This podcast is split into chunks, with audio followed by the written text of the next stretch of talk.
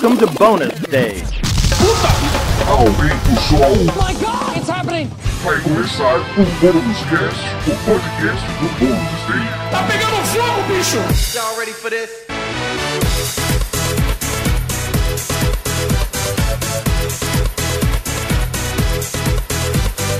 Sejam todos bem-vindos a mais uma edição do Bônus Cast, o podcast do Bônus Stage sobre jogos, entretenimento eletrônico, séries, filmes, literatura e muito mais, enfim, cultura pop. Estamos aqui hoje para bater um papo sobre bastante coisas do tipo. Eu sou o. Rodrigo Sanches, junto comigo, Olá Bia, Beatriz Blanco, tudo bem? Olá, tô bem. Tô, tô, tô aí, dentro do possível. Tô de férias, né? Ah, então tá tudo jóia, ela tá bem, então. Tô, tô.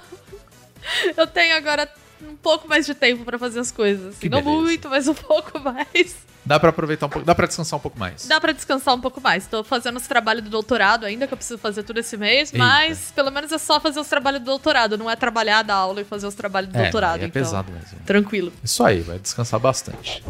Também com a gente, nosso querido Wagner Waka. Olá, meu velho. E aí, tô bem. Tô bem e você, Rodrigo? A gente Eu tô nunca bem. É verdade, pro host Rodrigo, o como você tá? eu tô bem. Como você tá? tá? Eu tô bem, eu tô Como bem. Tá tudo jóia. você? É o eu quê? Eu? preciso saber da sua vida. Um momento musical. Olha aí. Que bonito. Foi tocante isso, né? Não, tá tudo bem. Tá, tá tudo jóia. Na medida do possível, etc. Blá, blá, blá, né? Mas tá tudo bem, gente. Tá Muito bonita a sua camiseta hoje, queria elogiar. Você gostou? Eu gostei. Comprei numa loja muito legal. É, você que está, Eu não- você eu não vou está falar- ouvindo esse podcast, Ah, o Rodrigo ele está com uma camiseta vermelha. Audição, né? Vamos fazer aqui, Descrição, vermelha. Descrição, Funciona importante. muito bem, né? Com detalhes laranjas, bonito. E o Rodrigo é gato, né? Então. Ui, é bonito nossa. nele. Eu vou ter que ser obrigada a concordar. Marmelada. isso. É. é uma camiseta com uma estampa do robô do Chrono Trigger. É, é isso. É bonitinha. Quem, tiver- quem tava na live viu, ó. Aí, É, ó, isso aí, aí. ó, nosso modelo. Perdeu, né? Se está ouvindo esse podcast não viu a camisa do Rodrigo, então você está convidado para a próxima terça-feira e na nossa Twitch que você vai ver a camisa do Rodrigo. Muito Exato. bom. Eu- Agora- Eu, gosto de usar camisetas transadas, bonitas, estampadas. É, Ele é nerd, ele é antenado. Eu ainda vou fazer estampas pro bônus, pra gente ter uma lojinha. Eu quero muito fazer isso. Falta tempo e muitas outras coisas. Posso aproveitar esse po- o papinho de moda só pra fazer uma pequena parte? Pode. Foi divulgado hoje, né, na terça-feira, dia 6 de julho, Hum. pra que, que é o dia que a gente tá gravando, mas enfim, independente do dia que esse podcast for pro ar, que um trabalho meu foi aprovado pro colóquio de moda, que vai Oh. acontecer esse ano. É um trabalho sobre o estilo e-girl, as influências da cultura kawaii do Japão e a expressão estética na moda de mulheres gamers. Então, Olha. quem tem interesse, tem um pouco a ver com o que eu vou. Hoje eu vou falar um pouco de cultura pop japonesa também aqui no podcast, mas quem tem interesse, eu em breve vou apresentar esse trabalho aí pra vocês. Aí, ó, que legal. Fiquem, fiquem de olho. Tem, tem, ainda não tá publicado isso. Ainda não tá publicado. Ah, ok. Não foi Quando aprovado o resumo, mas aí depois vai sair um artigo e, enfim, eu vou fazer uma apresentação dele também. Muito bom. A gente pode trazer isso como um tema aqui para o programa também, Também. não? Podemos. É Isso minha é. primeira pesquisa, minha primeira publicação na área de moda, gente. Então eu estou feliz. Na eu área de nunca, moda. é. Nunca, eu nunca Muito publiquei nada em evento em- de moda, então eu acho que vai ser legal. Muito bom. Muito bem, isso aí. É. E já que a Bia já puxou aí, falando que a gente vai falar um pouquinho aí até sobre cultura japonesa, tradicional podcast aqui, tradicional bônus cast sobre o que nós estamos jogando, assistindo e por aí vai. Então, já que a Bia começou falando aí, eu vou falar pra ela começar então hoje, Olha aí. né? Vamos inverter um pouquinho aí as coisas, né? Olha só. Então hoje vai ser diferente. Ok. Lança Tá. braba. Lança a, ba- a braba, Gente, Bia. eu vou falar de pornografia hoje no Ah, podcast. que legal! assim, plau! Já vou chocar de uma vez, assim. Bom, tá bom. Não, é, é- tem a ver, não, não, não vou recomendar pornô pra vocês, não, calma. Né, Vocês já, fica- já ficaram animados, né? Ah, droga. É, eu e o Rodrigo, né, assistiu É, comigo uma série japonesa que está na Netflix. Muito, muito boa, né? Eu já vou Boa. abrir falando que É é, muito boa. Ela se chama O Diretor Nu. É uma série que estreou em 2019, mas a, primeira, a segunda temporada saiu ah, dia 24 de junho desse ano. Então a segunda temporada é bem recente. E ela tem 16 episódios, 8 por temporada. Já acabou, né? A segunda temporada é o fim da série, então quem espera a série acabar pra ver já pode maratonar essa, que a história inteira tá lá. E qual que é a relação dela com pornografia? Ela conta a história do Toru Muranishi, que foi o cara que inventou o pornô moderno do Japão, vamos assim dizer. Ele revolucionou a indústria pornográfica japonesa na época, porque ele foi o primeiro diretor a faz- filmar cenas reais de sexo. A pornografia japonesa até então era com sexo encenado. Né? E, inclusive, tem censura, né? Quem conhece como que é o mercado erótico japonês tem censura nos materiais até hoje. Mas ele foi um dos primeiros caras também a falar contra a censura abertamente. E ele criou muita coisa que, inclusive, influencia o pornô ocidental. Ele criou o POV, né? O Point of View, que, pelo, pelo menos pelo que eu andei consultando aí as cronologias de outros diretores pornô que usam isso, né? O Butman é o mais conhecido aqui no Ocidente. O Butman fez o primeiro filme dele em 89. E ele já estava fazendo filmes assim, com essa estética em 86, o Tori Muranishi. Então, provavelmente ele foi o primeiro, que é a ideia de filmar com a câmera na mão, fazer um pornô que é meio documentário. Ele... É o FPS, né, do, do pornô. Exato. O FPS do pornô. É meio que o FPS É, do pornô, uma boa maneira de. E fazendo comentários engraçados, puxando por uma coisa meio da sátira e do humor, é uma coisa que o Butman ele ficou conhecido por fazer também. E ele já fazia no Japão. E ele inventou o facial, que aí acho que as pessoas devem saber o que é, assim. É, eu, não recomendo procurar no Google, mas, gente, facial é rosto, né? Então vocês já É, entenderam o já, que já acontece. entenderam, assim, cuidado. Inclusive, é... Como posso explicar isso? É, procure no Wikipedia. Procure no Wikipedia. É, não procura no Google Imagens, tá? Procure no Wikipedia. Será que, a gente, será que a gente quer recomendar as pessoas procurarem essas coisas no Google? Não, não. Real. Procura. Procure no Wikipedia. Eu acho que é importante Tem pra ilustrações e é, é meio engraçado. Porque você fala, parece que eu tô lendo um livro de ciência e tem as ilustrações e é- é- acaba sendo meio cômico, sabe? Mas É, isso. importante pra entender o quão extremo ele gostava de levar as coisas, você entender que ele inventou isso e ele foi meio que o, o cara que inovou nesse sentido, né? E ele também fazia sátiras com celebridades e programas de TV. Que é uma coisa que hoje é bastante comum da indústria pornográfica, tipo, fazer versão pornô de filme, mas não era tão usual nos anos 80 e 90, que é quando a série se passa. Ok, né? Então, mas por que, que você tá me recomendando uma série sobre um cara que é um pornógrafo japonês? Primeiro, é importante entender essa intersecção entre cultura pop japonesa e mercado pornográfico, que é bem diferente no Japão do que aqui no Ocidente. É, eles não têm uma separação tão clara vamos assim dizer, até meio moralista, como a gente tem dessas duas indústrias lá. As linhas são mais borradas. Então, é, era comum, por exemplo, isso aparece na série, eu achei muito curioso quando eu vi, e depois eu fui pesquisar, ler até inclusive acadêmicos que pesquisam essa questão no Japão, e eu vi que é isso mesmo. Eu vou até recomendar um artigo daqui a pouco. Era comum, por exemplo, estrelas pornôs aparecerem em programas de variedade. Ou fazerem Olha. campanhas publicitárias, né? Ou esse é um cantoras negócio- pop fazerem filmes pornográficos ou soft porn, que eles chamam de pink films, né? Que era o, o mercado. Então a coisa era um pouco. tinha uma certa permeabilidade com a mídia mainstream. E ele ter. O que é muito interessante no Toro Muranishi é que ele fazia esse tipo de pornografia bastante extrema e bastante crua. Mas ele fazia com uma ideia de que isso é para empoderar as pessoas. Eu estou pregando a liberdade sexual. Eu estou quebrando os paradigmas da sociedade japonesa. E eu acho que é nisso que a série é tão boa, porque a série consegue muito bem mostrar que, de fato, ele fez algumas conversas sobre sexo começarem no Japão, mas por outro lado, não era nada disso, cara. As atrizes pornôs eram maltratadas pra caramba. É uma indústria extremamente problemática. Ele é um megalomaníaco. A série deixa isso bem claro. Ela não passa Nossa, pano pra ele em certeza. nenhum momento. Ele é uma personagem que você simpatiza em alguns pontos e tem horas que você fica torcendo pra ele se dar mal. Então, assim, eu acho que eles fazem uma coisa que tem uma complexidade muito interessante. Ela é bem ficcionalizada com parte verdade né, é, ela é, é uma adaptação de um livro chamado Zenra Kantoku Muranishi Toruden, do Uau. Nobuhiro Motohashi. E o livro, eles falam que na produção da série alega que a única fonte deles foi o livro, que eles fizeram isso no livro, é baseado no livro. O que, que você tá rindo aí, Waka? Eu tô rindo do comentário do Nieve aqui. Artigo por. É uma mão na consciência. Ah, meu Deus. Ah, é. Eu, eu abordagem A séria, minha ele fez um comentário acadêmica. enquanto a gente tava gravando que ele colocou assim: a Bia recomendando um artigo pornô é uma mão na consciência, a outra. Vai de você. Vai de você. O, o Nolulu comentou aqui no chat, vou trazer isso pro podcast que eu acho legal, que lembra um episódio da série Midnight Dinner, que fala de um ator pornô. Ah, Cara, é Midnight verdade. Dinner é outra série japonesa excelente que tem na Netflix, Sim. devorei, adoro. E se vocês assistiram, vocês vão ver que sim, as coisas são bem próximas. É, tanto a- que é no Midnight Dinner, eu lembro desse episódio, que aparece um ator pornô e todo mundo conhece o cara. Todo mundo. Todo mundo sabe, ah, o cara lá, o ator pornô e tudo mais. E, e meio que a galera. O que dá a entender é que a galera que também trabalha como um ator de filme pornô e tudo mais, lá no Japão, eles são tratados como ator. ator.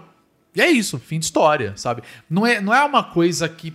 Eu acho que é, meio, é muito ocidental essa pegada meio. É, de ser uma coisa... underground, assim. Underground, saca? é, pra eles é um mercado de entretenimento, é meio que uma coisa só, Sim. e tu pode atuar fazendo trabalho sexual ou não. É, inclusive as pessoas transitam entre as coisas, né? O artigo que eu li, que eu quero recomendar aqui, eu vou colocar o link pra quem tá no chat e depois pra quem quiser ler Tá esse lá no- artigo no- lá no no, site. episódio, tá na, tá na descrição. Mas ele é um artigo da Rosemary Iwamura, que ele se Hum. Chama. Deixa eu até pegar o nome aqui direitinho, que é um nome longo. Letter from Japan. From girls who dress up like boys to trusted up porn stars. Some of the contemporary heroines on the Japanese screen. É um artigo de 94. Tá, peraí, vou- tentar traduzir então. É uma. uma- é, É, porque é carta- bem longo, né? É, Então- carta do Japão, de garotas que se vestem como garotos Rapazes, aham. a estrelas pornôs amarradas. Algumas das heroínas contemporâneas nas telas japonesas. Caramba. Ele é um artigo de 94. Então ele tá bem no momento em que as coisas da série estão acontecendo. A série vai da metade dos anos 80 É, ele começa até mais ou menos nos 94. anos 80, né? E aí a Isso. série termina em 94. Então, assim, 94, é, mais pensa, pense que é mais ou menos quase 15 anos, assim, de história, sabe? É. E esse é, uma- é um artigo que ela fala sobre a representação das mulheres japonesas nos anos 90 em vários campos. E uma seção do artigo é dedicado às atrizes pornôs, inclusive a atriz pornô que é a outra protagonista, né, do diretor Nu que eu queria falar. O diretor Nu, ele fala do Toru Muranishi. Mas desde o começo da série, até pela forma que vai narrando as histórias em paralelo, você vê que tem dois, na verdade tem dois protagonistas, o Toru Muranishi e a Kuroko Kaoru, que foi a grande diva pornô do Japão dos anos 80 e 90.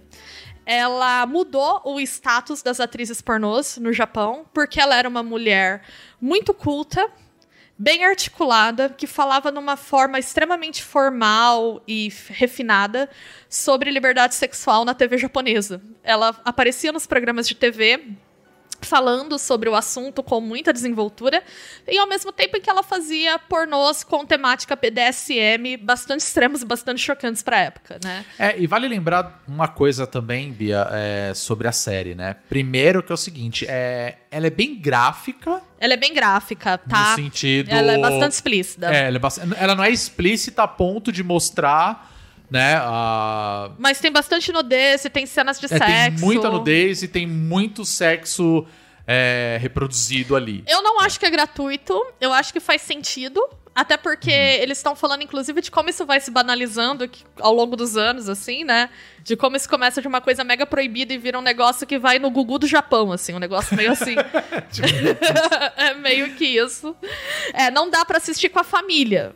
De- eu, a- Não, não põe na, não põe na TV da sala. ela É. tá classificada como comédia dramática. Eu não, eu não sei se ela é tão cômica assim, na verdade. Ah, eu acho ela um pouco cômica. Por, quê? Por que, que eu acho ela cômica? ela é meio uma sátira. É, porque assim, é, na história da série, ele começa com- contando o foco dele é o, o Toru Muranishi, que era um cara que, assim, tinha a família dele, ele vendia enciclopédia em inglês, sabe, para as pessoas aprenderem. Ele era um perdedorzão, assim. E aí coisas acontecem e ele fala assim, cara, isso daqui dá grana e eu posso ganhar um dinheiro com isso. Que não era só as, as revistas pornôs, né? Tipo, vam- vamos pensar em revista pornô tipo uma Playboy da vida, saca? Só que lá as revistas elas eram São censuradas. censuradas. Não aparecia genitália. Não mostrava genitália. Então, é, eles começaram a ver que assim, cara, as pessoas compram e se a gente conseguir, isso tudo no começo, tá? Se a gente conseguir vender isso sem censura, vai dar mais dinheiro ainda. Só que era. Se tirar o Minecraft, fica bom. Exato. É, e sabe? era um comércio clandestino. Tanto que quem fazia a distribuição das revistas era a Yakuza. Então, pra tu ter uma Uou. ideia do Então quanto. envolve muita história. E assim, na série, se, assim, se a série ela é realmente baseada numa, numa autobiografia, numa biografia do Toro Muranishi, que ele fala que aquilo realmente aconteceu, cara, ele era um maluco, porra louca de tudo. É. Porque assim, cara, você fala assim, cara, não é possível que esse cara fez isso, sabe? E Ah, o cara foi lá e fez. A crítica que eu vou ter a sério, assim, né? Que é uma crítica que eu vi alguns japoneses comentando, e muita coisa sobre ela, infelizmente, eu não consegui ler porque tá em japonês. Eu consegui ler as coisas que estão em inglês, né? Tá aí mais um incentivo pra estudar japonês na pandemia. Mas, é, ela é baseada no livro. E a série falou. Os produtores falaram: não, a gente se baseou só no livro. Então, é, nenhum dos envolvidos, né, das pessoas reais, estavam envolvidas na produção. E ela foi muito criticada porque ela revela o nome real de uma das atrizes. Que inclusive é uma atriz que hoje vive reclusa. Ela largou a carreira, né? Então. Seria, seria tipo uma Xuxa, assim, que em algum momento, né, ela fez e aí ela quis mudar a vida dela e, e isso fica meio no passado. Seria algo. Isso, e ela assim. teria, em 2012, algumas revistas publicaram fotos dela e ela processou. Ela não é uma pessoa que quer continuar na mídia, né? Então, isso foi uma crítica. Outra crítica que eu vi foi que as pessoas do Japão acharam que a série pega um pouco leve com a misoginia do Buranishi. Eu, assistindo numa visão ocidental, não achei. Achei que fica bem claro que ele é bastante misógino, sim, na série. Sim, Mas eu imagino verdade. que pra eles, né, eles devem ter uma percepção mais intensa porque é uma figura nacional, né? Então eles devem saber que não, isso aí que mostrou é fichinha perto do que ele realmente era, né? Então, enfim, mas eu assistindo eu acho que isso fica bem claro. Ele não é um ele não é retratado de uma forma simpática. Talvez na primeira temporada até é, mas na segunda você vê que não. Os personagens são muito bem construídos, inclusive as personagens femininas, né? Como eu falei, ele conta a história em paralelo da Kaoru Kuroki, né? O Kuroki Kaoru e do Toru Muranishi. E a, a personagem dela é incrível. É incrível. É muito bem trabalhada. Todas as atrizes da série, né? As meninas que são as atrizes pornô, que no Japão é, era chamada de AV Girls, né? Elas todas são muito profundas. Você vê que elas têm motivações interessantes. Tem uma coisa lá de uma rivalidade feminina que eles tentam forçar que eu acho meio tosco, mas pelo menos não, é uma coisa também que, que é muito intensificada na série. É um subplot bem lateral ali. É uma coisa que não fica tanto.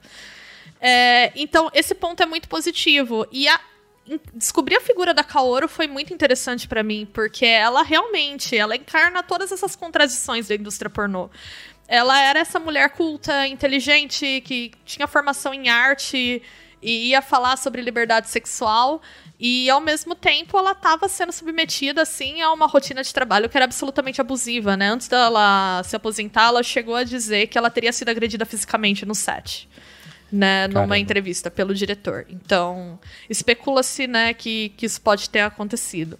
Mas ela, por exemplo, o Japão proibia aparecer pelos pubianos, né, na censura, e ela deixou os pelos das axilas crescerem como protesto. Tanto que uma das marcas registradas dela era que ela não se depilava, né? E ela Inclusive, fala... ela ficou famosa por isso, né? Ela Pelo é- que dá a entender. É, ela ficou famosa por mesmo, isso, tá? né? E ela falava, não, já que vocês acham que pelo feminino é uma coisa, né, tão assim, então tá, tá aqui, eu sou desse jeito, eu me recuso a me depilar. E o que é interessante, até desse texto que eu recomendei fala muito disso, é que ela conseguiu ser vista como um ídolo pelos homens, porque, enfim, né, ela era uma estrela pornô, e pelas mulheres, porque as mulheres gostavam de ver ela falando sobre feminismo abertamente na TV.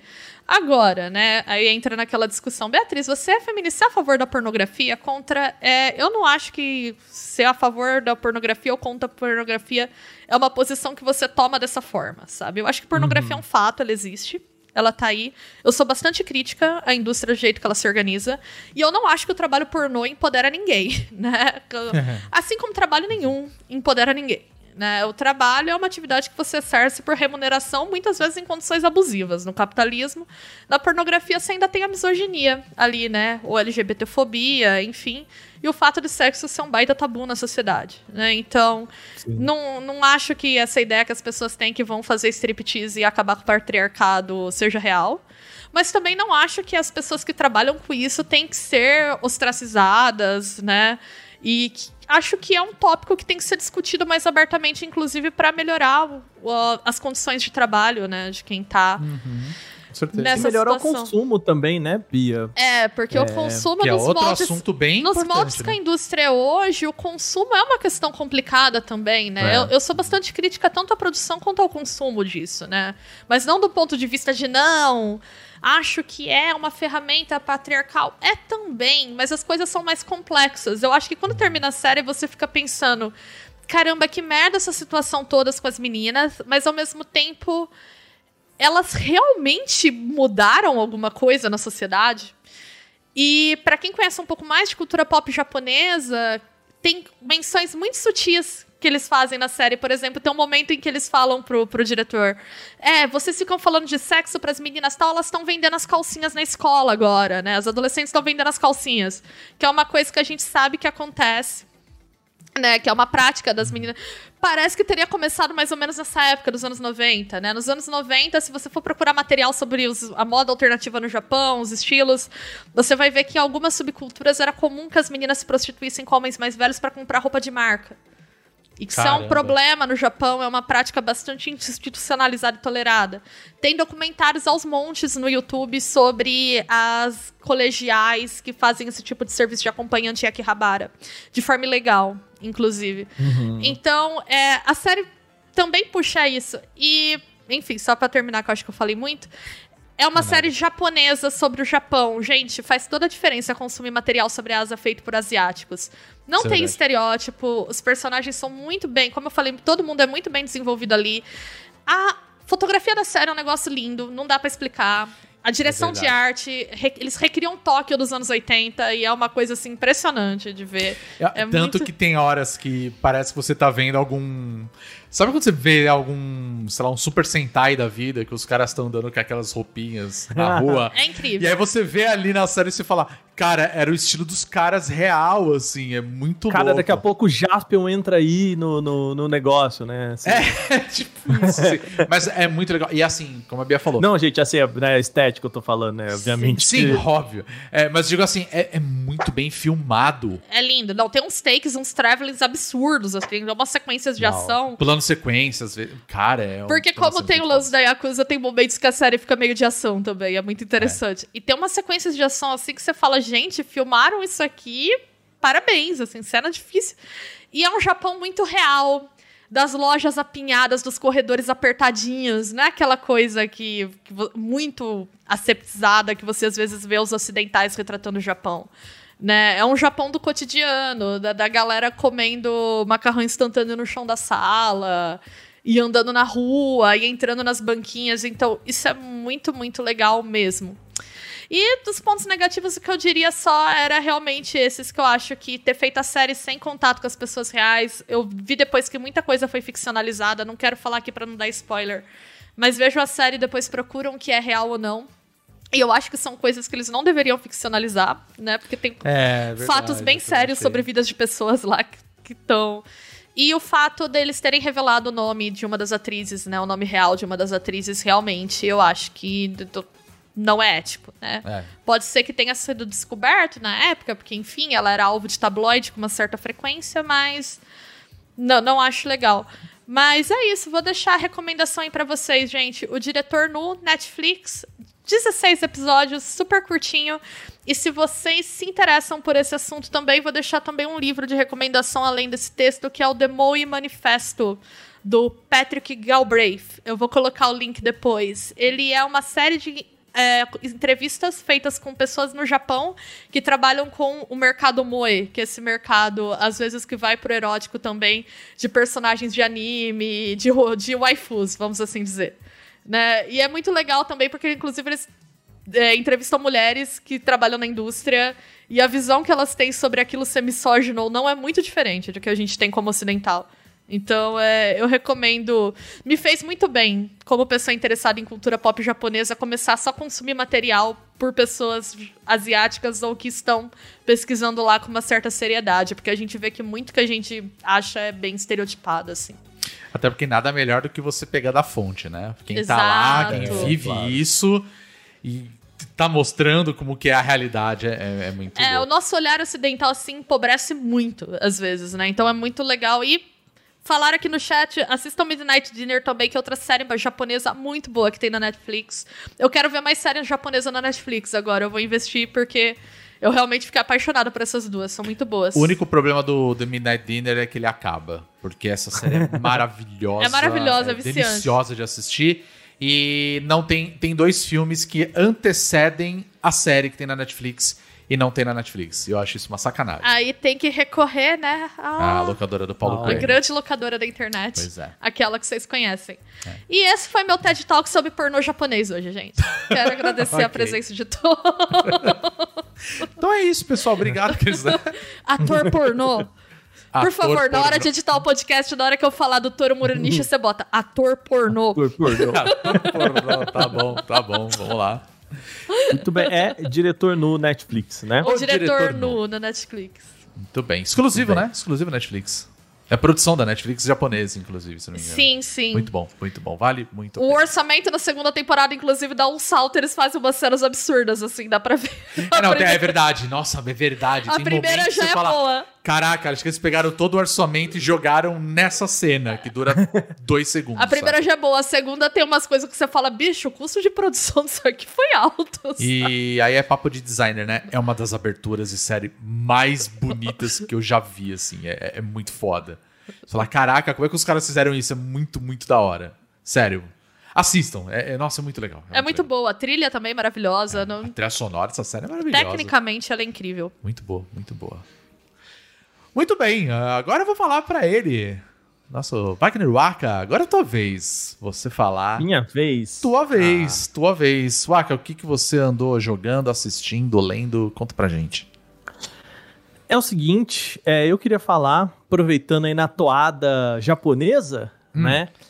Eu vou falar de um jogo, jogo japonês, é, publicado pela Bandai Namco e desenvolvido pela Bandai Namco, né? Que se chama Scarlet Nexus. É, nome genérico, horrível, eu acho que é um nome muito genérico. Para um jogo que Eu acho é- bonito esse é- nome. Scarlet É. Nexus. Nexus Escarlate, ó. É bonito. Mas é genérico, vou, vou, É ter- vou- genérico. vou Mas é botar com o relator aqui. É É, genérico. é genérico. E ele é desenvolvido pelo mesmo time que fez Cold Vein. Então, por isso. E ele tá nessa.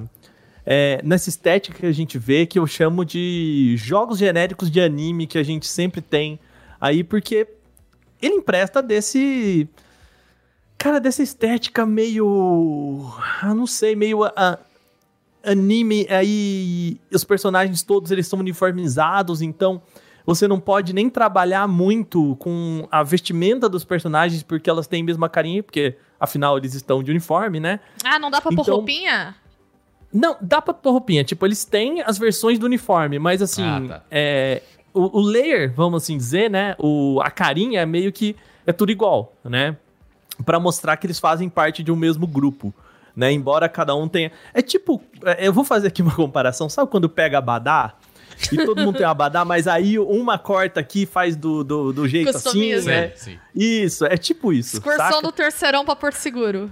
Isso, Saquei, exatamente. saquei. E. a- assim, é uma história, gente. Muito maluca. O Aka É já baixou maluco. a cabeça, pregou a mão Baixei a na cabeça. testa. O menino tá tenso. Então, gente. Porque, assim. Vai, vamos lá. É muito difícil falar sobre o jogo, porque ele é um jogo muito legal, mas ao mesmo tempo ele é muito anime. E muito Tá. anime, quando eu digo assim, ele. Inclusive saiu um, um anime de Scarlet Nexus dessa semana, tá? Eu ainda não assisti, então eu não sei dizer se a história é a mesma, né? Mas é, é o seguinte: o jogo, ele é metade uma graphic novel, vamos assim dizer, em que você vê muita história, muita história, muita história, e metade gameplay. É Vou persona?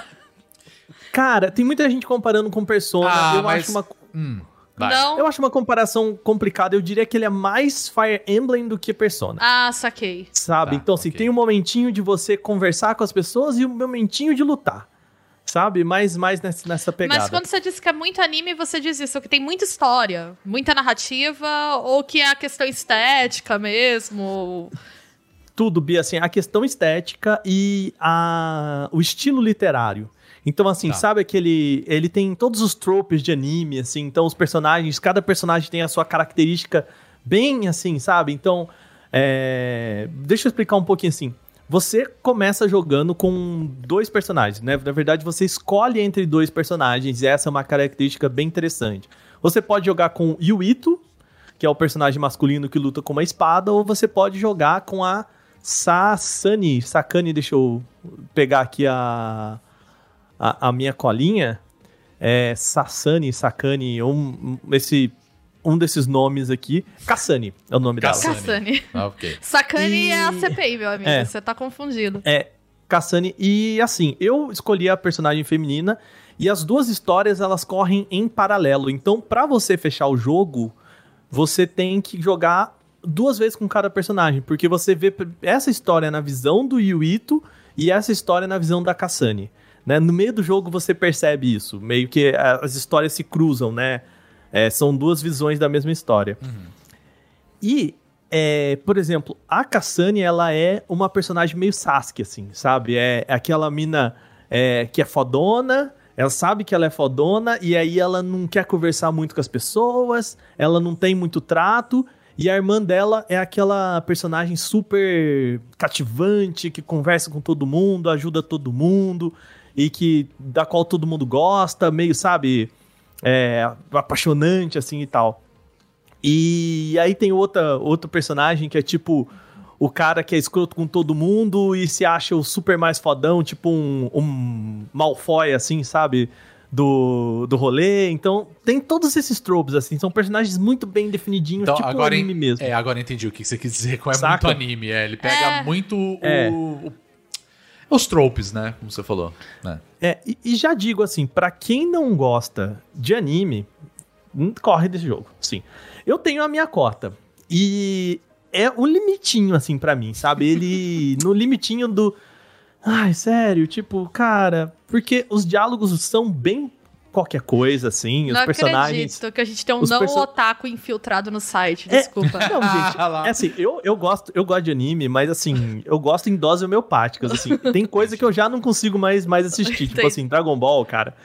Já não é mais comigo, Vou ter saca? que botar assim? um gatekeeping nesse site pra só ter otaku aqui, né? É. Tô brincando. E aí. Mas, assim, é, o a criação de mundo desse jogo ela é maravilhosa, assim. A história é: você faz parte de um mundo no futuro. no- na verdade, um mundo paralelo ao nosso, porque em 2000. O jogo se passa basicamente em 2020. Tem variações de tempo, eu não quero dar spoiler. Mas ele se passa em 2020 numa, num mundo em que aconteceu um rolê em que é, a Terra ela é rodeada por tipo assim, vamos supor como se a Terra tivesse perdido a gravidade e um monte de prédio saiu voando e ficou em órbita assim. Então você olha pra cima, tipo tem um prédio meio é, filme sci-fi assim, apontando de ponta cabeça pra você, meio Evangelion assim, as coisas de ponta cabeça, sabe? É bem bonito assim.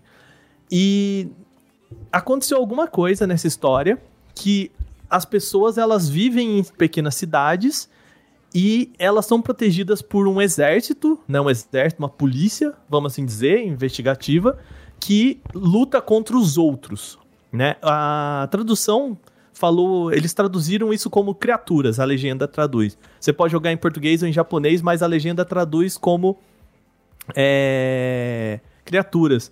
E o como eles falam, eles chamam de others, e que eu acho que é um, um nome muito mais significativo. Né? Porque você não tá lutando contra as criaturas, você tá lutando contra os outros. Então, quem não é você merece a morte. Então, tipo, eu acho que isso é um símbolo interessante desse jogo. Que eles que muda na hora que eles colocam a, na legenda. Porque isso faz parte da, da história do jogo. E esse exército, vamos dizer assim, né? Essa polícia, ela é formada por pessoas. Muita gente nessa sociedade tem poderes. Então, os seus personagens são telepatas, né? Eles são psico, como é que é? Psicocinéticos, né? Então, Hum, eles são tá. capazes de. Você é capaz de pegar um negócio meio Xavier, assim, bem control. Pega control, assim. Você pegar um. um sei lá, um container e vap, jogar no, no personagem assim, saca? Bem control mesmo, assim, o, a referência. E aí tem outros personagens que são tipo eletrocinéticos, então assim, ele joga raio, outros são pirocinéticos, outro tem clarividência, outro é super veloz e tudo mais. E esse grupo é responsável por proteger as outras pessoas é, do ataque desses outros, né? E você, esses dois personagens que você escolhe, eles são meio que cadetes que estão entrando nesse, nesse grupo aí, né? É... E aí o que acontece, a, a história, ela se desenvolve nessa luta contra esses bichos aí. Basicamente, eu também não vou dar muito spoiler assim. Só que é legal porque ele é um mundo meio futurista em que, como essas pessoas elas desenvolvem esses poderes, é, existem é, todo, meio que quase toda a sociedade tem esses poderes e essa sociedade tem um chip implantado, então tudo, toda comunicação, toda propaganda, tudo que acontece, ela é tudo holográfico assim. Então você tá olhando uma placa, a placa ela não existe, é só uma holografia daquela uhum. placa. E existem pessoas nesse mundo que elas não têm essas capacidades e elas são meio marginalizadas, porque elas não conseguem ver esses chips, então toda a comunicação do mundo acontece por esse super sistema, como se fosse um, um Facebook neurológico, assim, sabe? É outra crítica desse jogo, assim. Então as pessoas se comunicam por telepatia, ou por tipo, como se fosse um radinho na cabeça, saca? Assim. É... E as pessoas que não têm essa habilidade, elas não se comunicam, elas não leem placas, elas não são capazes de viver nesse mundo, assim. Né? Isso é, é bem interessante também. Essa construção de mundo é muito interessante. Então, quando você para e começa a ler e começa a acompanhar, é muito louco esse mundo, assim, como eles criaram e, e o que tá por trás. Só que isso é 10% do jogo, sabe? É uma pira assim que eu fui, né? E conversando com outras pessoas e vendo outras, outras pessoas comentando sobre o jogo que eu fui falando, caraca, esse mundo é bem legal. E aí tem a parte da gameplay, que é onde esse jogo mais brilha, assim. A batalha desse jogo é muito legal. Eu sou obrigado a concordar, é. cara. Sabe que hoje eu quase joguei ele, agora eu vou jogar. Eu abri o play, aí eu olhei e falei, ah, depois eu jogo. Agora você me falou que é bom, já. É, a, a batalha dele é assim: é, você tem essa personagem, né? Ele é meio com um hack and slash. Ah, já, já me ganhou. Mais ou menos. já me ganhou. E, e você tem o poder. Você tem duas barrinhas, a barrinha de vida e a barrinha de poder psicocinético lá. Então, é o HP e MP, que... basicamente, né? É, isso, basicamente isso. Então, a hora que você bate no personagem, você vai enchendo essa barra é, psicocinética, que aí permite que você faça esse movimento de pegar os itens então, então você pode pegar um carro e tacar em cima do bicho, assim, você pode pegar um poste, né? Basicamente tudo que aparece uma bolinha com R2, você pode tacar em cima dos bichos. E você tem que criar essa, esse negócio que é tipo, hora que você vai para cima do personagem, antes de você atacar, você joga tipo um carro em cima dele. E aí ele vai dar uma cambaleada pro lado, assim, perder. E aí você vai lá e desce o cacete nele, assim, tipo, porque ele tá ele perdeu a, a né, o prumo dele ali. E aí o personagem ele tem uma barra de estamina, um, né, uma barra de postura e uma barra de vida. Então se você quebra essa barra de postura, você já mata o personagem no, no final. E aí tem uma outra mecânica que é muito legal, que é que você pode combar a habilidade das pessoas que estão no seu time. Então assim, você pode ter até três pessoas junto com você, então quatro no total. E se essas pessoas têm, por exemplo, que nem a pessoa que tem é, a pirocinesia lá, né, de tacar fogo. Então, a hora que você é, chega e fala, ah, me, me, empresta teu poder aí, aí junta os poderes, e é uma barrinha aqui que diminui, né, tem cooldown, os seus golpes, eles agora botam fogo no inimigo. E aí tem o outro que se é uma personagem que ela é super veloz, a hora que você faz isso, o jogo fica em slowdown assim, e você meio que teoricamente tá mais rápido que os inimigos, outra é ela teleporta, então a hora que você usa o golpe, o seu personagem começa a teleportar e você Legal precisa fa fazer isso para matar alguns inimigos, assim. Então, tipo, tem um inimigo que ele. Um, um bichinho que voa e que ele teleporta. Então, para você matar aquele inimigo, você tem que usar a super velocidade daquela outra personagem e, e conseguir pegar ele, derrubar no chão e matar. Então, assim, todas essas mecânicas são muito legais. Uhum. Muito, muito legais.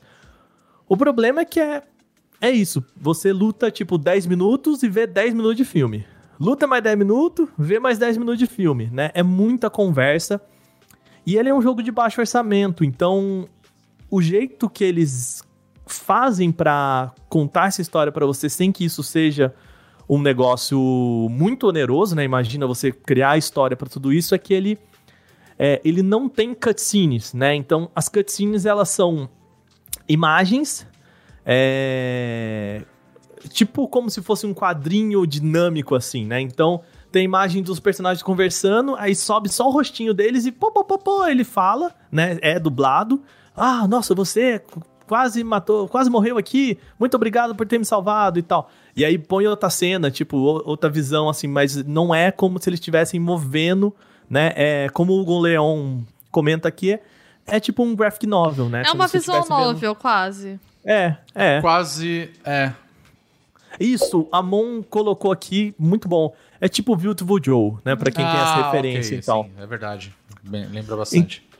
Então, é. Eu entendo que eles tiveram que fazer isso pra conseguir contar toda essa história, né? Dessa forma, pra não. Porque os caras não t- cons- ficarem desenvolvendo, tipo, horas e horas de animação. Mas, ao mesmo tempo, pra um jogo que se baseia tanto em história e, e- e pede tanto tempo pra história, eu acho que ele. Ele poderia ter dado um cra- capricho a mais nisso. Cansa, às vezes, sabe? Principalmente pra mim, que não não sou a pessoa que. Eu não tava tão afim assim de acompanhar um anime, eu, tava, eu gosto mais do momento de batalha. E assim, gente, a história é uma bagunça. História no Hearts, assim, é.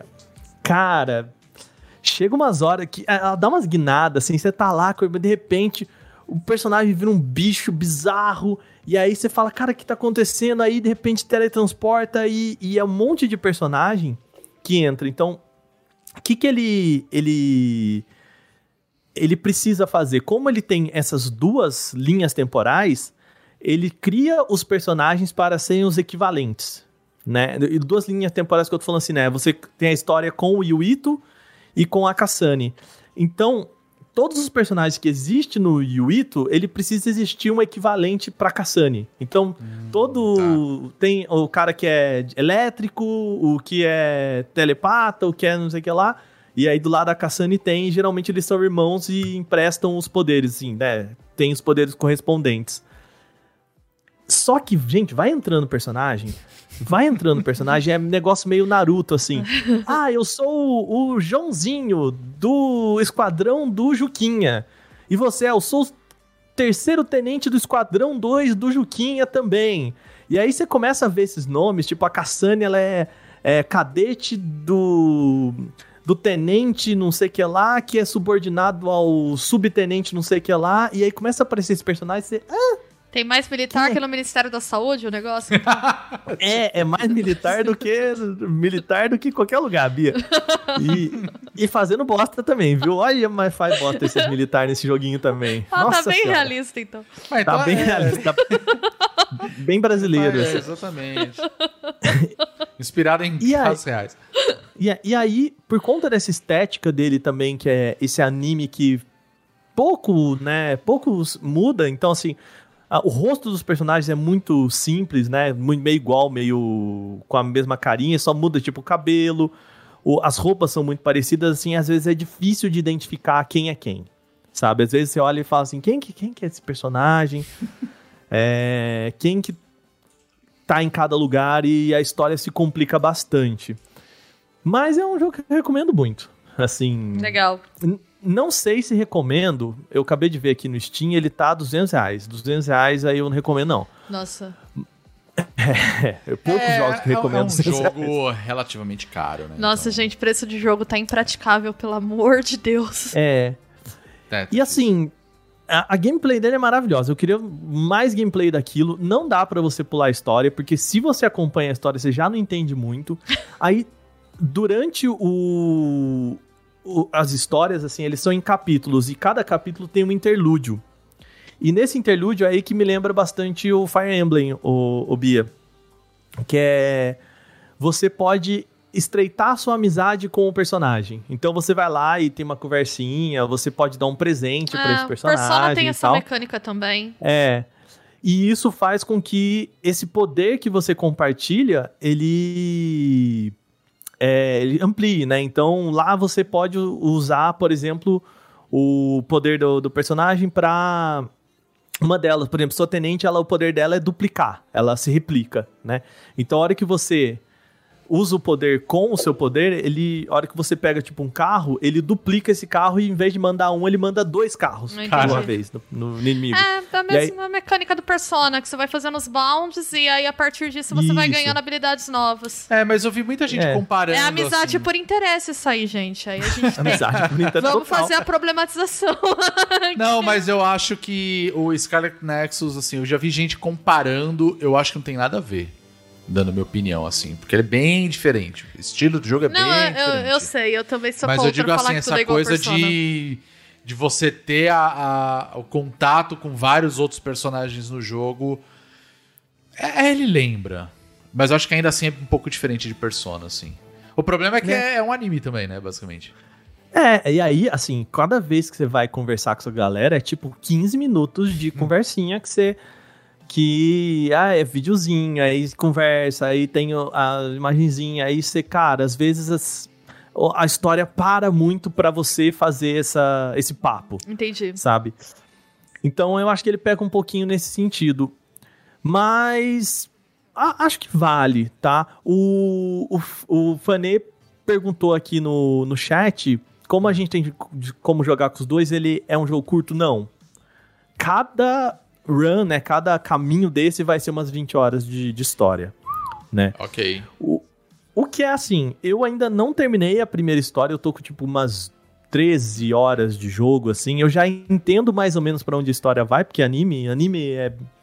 é vamos combinar, né? Meio previsível às vezes, né? É previsível, eu sei mais ou menos o que, que o jogo quer de mim. Mas tem umas histórias, assim. Eu não sei se eu tenho saco pra ver a história B. Eu acho que eu teria mais saco de entrar no YouTube e falar o que que muda, sabe? Porque é, é muito, ele pede muito. Pra quem curtiu aqueles personagens, pra quem quer ver mais daquela história, talvez ele seja um um, um jogo bem interessante pra você rejogar. Mas é uma outra coisa que dá pra ver que ele é em baixo orçamento é que as dungeons, né, os mapas, eles eles repetem muito. Porque é, ah, aconteceu isso nesse lugar, aí você tem que voltar lá, né? E eles são os mesmos mapas, os mesmos caminhos, às vezes com um pouquinho de personagens diferentes assim. Então você vai acabar repetindo muito. E aí, se você tem que começar de novo a história e ver aquilo tudo de novo, eu acho que fica cansativo. É, eu não tenho Sabe, muita então- paciência, a não ser que eu esteja É. muito envolvida com a história, por exemplo. Exato, exato. An- eu, antes da gente vir gravar agora, eu tava jogando Persona 5 Royal. Eu tenho 170 horas no Persona 5. Estou com 73 horas no Persona 5 Royal e eu comecei o Scramble também, né? Mas aí é meu nível de doença com Persona 5. Agora, pra É eu estar Persona é, tem uma história muito boa. é, pra eu estar engajada nesse ponto, assim, de ter saco de rejogar, tu falou de história bagunçada, tipo Kingdom Hearts. Kingdom Hearts é um jogo que eu joguei 20 minutos do primeiro e falei, "Dei- deu pra mim? Deu pra mim? Não quero, nunca mais olhei pro jogo, sabe? Porque eu não tenho paciência também. Eu não, E eu não acho que o jogo seja ruim, só não. É um nível de comprometimento e imersão que é raro eu ter com o jogo. É, e aí, Bia, eu acho assim, por exemplo, eu sou mais Kingdom Hearts, sabe por quê? Porque eu posso ignorar as cutscenes, eu posso ignorar a grande parte da história de Kingdom Hearts e ir pra porradinha, pro, pro, pra mecânica. Então, se a É, mecânica me pegou e eu pulei as, as cutscenes, eu meio que vou entender o que tá rolando, ou eu meio que não vou entender, como se eu tivesse visto as cutscenes, que é geralmente o que acontece em Kingdom Hearts, né? Você não entende nada mesmo e, e, e continua jogando. Então, ele me segura pela, pela gameplay. E aí o problema desse jogo é que eu acho que ele demora pra te devolver pra gameplay, né? Então ele intercala pouco, né? Ele para muito tempo de, de, é, de história. E aí depois ele para e um bom tempo de só ação, né? E eu acho que talvez intercalar essas duas coisas fosse, fosse melhor pro jogo, sabe? É, mas é, é bom. Eu acho que é um bom jogo. Tá entre talvez os meus 10 desse ano aqui, é, já, Olha. assim. Eu acho que ele. Não, é. E, e ele tem outra coisa, assim, que eu achei bem legal. A gente tava, eu tava jogando no PlayStation 5, né? Achava que a gente recebeu pra, pra testar de PlayStation. E deu pra jogar no PlayStation 5 e, assim, 60 FPS, lindo, um monte de coisa rolando na tela. Então, como a, a Kassani, ela tem essa telecinese, a arma dela são tipo bo- assim que voam e ela ataca com esses bumerangues. Então ela não bate nos personagens, né? Ela, ela manda esses bumerangues ficar fazendo um- uns desenhos assim. E esse desenho é muito bonito, assim. Esse desenho é bem legal no ar, assim, é, esteticamente, visualmente falando, assim. Nossa, é muito legal. Mas. E, e o jogo não cai em FPS, mas eu já vi assim que. Pra que ele tenha esse mundo bonito, o que, que ele faz é. Lá no fundo da tela, o, o fundo de alguns lugares, tirando assim, é, mapa mesmo, né? O fundo, você, sei lá, você tá num- numa grande sala e você vai pra próxima sala e você já consegue ver aquela sala, o fundo ele é meio que como se tivesse sendo desenhado à mão, assim, né? Sabe quando o mangá tem aquela, as pessoas precisam desenhar um, um anime muito rápido e o fundo é, é só uma impressão de, f- de cidade, assim, né? É só um- uns rabiscos e a hora que você chega perto ele ganha detalhes. Esteticamente funciona muito bem, né? É, Eu só fui isso. perceber isso porque alguém falou assim pra mim na, na live: Nossa, você viu que né, ele perde essa definição e não, não é que ele perde, não fica feio, ele realmente ganha outro outra estética assim e, e funciona muito bem. Então dá pra ver que é um jogo de, de orçamento menor. É, e mas e que eles botaram água nesse feijão criando uma história em graphic novel. Legal. Sabe? Porque se a gente fosse tirar dessa história, eu acho que esse jogo teria, tipo, umas três horas fácil, assim, de porradaria. Então, é, da- é, é bem inflado e tem que ter uma certa paciência com o, essa história que ele tá contando, sabe? Mas é um mundo fascinante, assim. É, Ah, eu tô, ainda tô ani- animado. Legal. Vou dar uma chance. É isso. Ah, Bom, Scarlet Nexus, lançado para quais plataformas? Ele foi lançado agora dia 25 de junho, tá aí, né? Bem recente, Quase né? semana passada. E ele foi lançado pro, pra PC, PlayStation 4 e 5, né? E Xbox One, Series X e Series S. São, é onde ele tá, tá disponível. No PC que eu vejo, que né, geralmente a gente vê que é o preço mais baixo, ele tá 200 reais, acho que salgado. É um jogo aí de uns bons 70, 80 reais, que eu acharia justo. Gente, lembrando que eu não quero botar preço no trabalho dos outros, mas a gente também precisa valorizar o nosso din-din, né? Então, Exatamente. acho que uns 70 reais aí estão bem gastos, 80 reais aí estão tão legais. Vale dar a conferida, mas espera baixar o preço por enquanto. Ah, espera. Espera que, que preço cheio tá salgado. Tá salgadinho demais, gente. não, não, não, eu não poria essa grana aí, não. Nesse, nesse preço, até como eu falei, é um jogo que mostra bastante as limitações dele em orçamento. Então, não acho que vale, não. Ok, bom. Agora, sua vez, Rodrigo. Vamos lá. O que, que My- você tem pra contar turn, pra né? nós? Bom, eu É. assisti um, um desenho, eu adoro falar dessa forma, né? Assisti um desenho, não é bem um Desenho. desenho, né? Mas eu acho que todos nós assistimos, né? Já. Uhum. Mas eu queria falar um pouco da animação nova da Pixar, nova entre aspas, né? Já chegou lá. Que é Luca, que é a nova animação aí da Pixar, que foi lançado através da Disney Plus. Se eu não me engano, ele é um do- dos títulos que já foi lançado há um tempinho atrás, mas aí entrou naquele programa de você paga uma graninha a mais pela exclusividade, e depois de um tempo ele fica válido no seu, eh, na plataforma em si, como qualquer outro conteúdo, né? E aí é Pixar, né? Não tem muito o que falar. A gente sabe que quando é a Pixar fazendo uma animação, os caras arrasam em tudo. Pois tem é. cenas que você vê que você vê claramente que os caras fizeram pra falar assim: tá vendo essa partícula aqui que a gente sabe fazer? Então, a gente fez. E é isso. Tem sabe? uma sequência que é muito só pra mostrar. Pra mostrar assim: o- olha o grão de areia que a gente fez A aqui. engine de partícula Assim, é deles, assim. fantástico, é fantástico. Você olha e Os fala, caras- nossa, não tem função narrativa nenhuma isso, mas parabéns. Não, não serve pra nada. E você assim, Entendeu? meu Deus, aquele é lindo, né? Entendeu? É, é uma, é uma cena, é uma cena que, que en- envolve um sonho do personagem, Isso, assim. isso. Ah, Cara, é- sei, é, maravilhoso, assim, né? Mas enfim, é, enfim. É, Luca, nova animação aí da Pixar que chegou pela Disney, ele conta a história de um personagem chamado Luca, né? Que na verdade ele é um monstro marinho. né? Então ele é, um, ele é um monstro que vive nas profundezas. Eu gosto de chamar de sereio.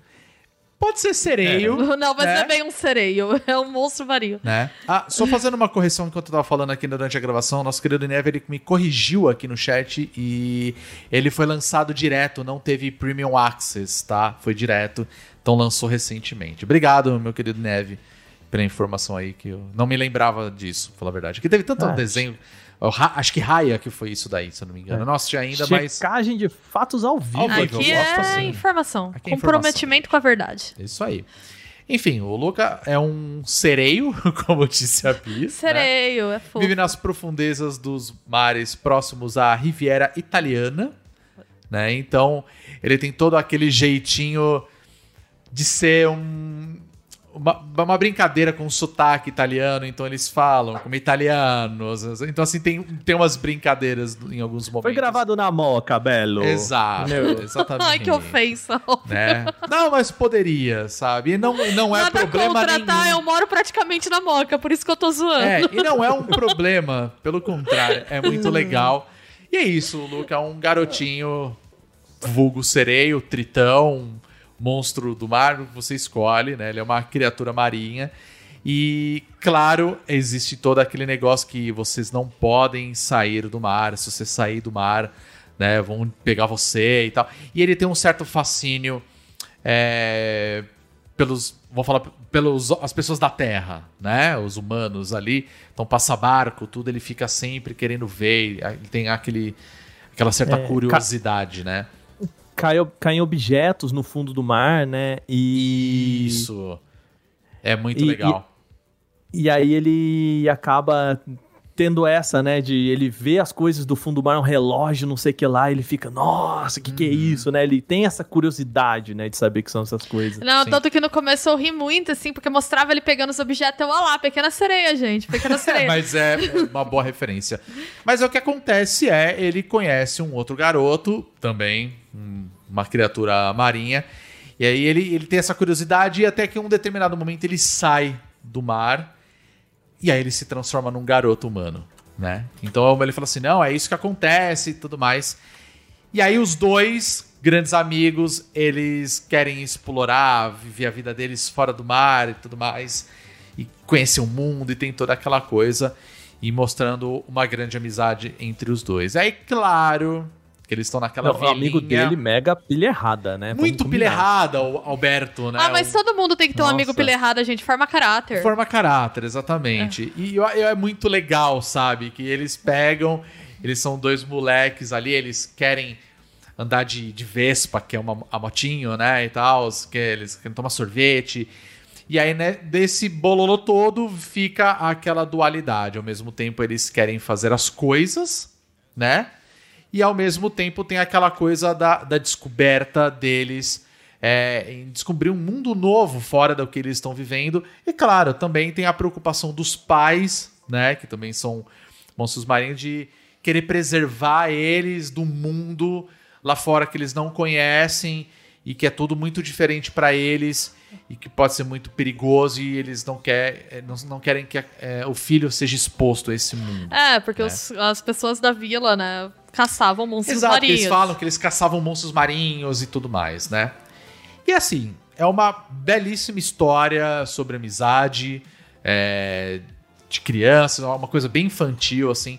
Tem cenas que são fantásticas, porque eles conhecem uma, uma menina que é a Julia.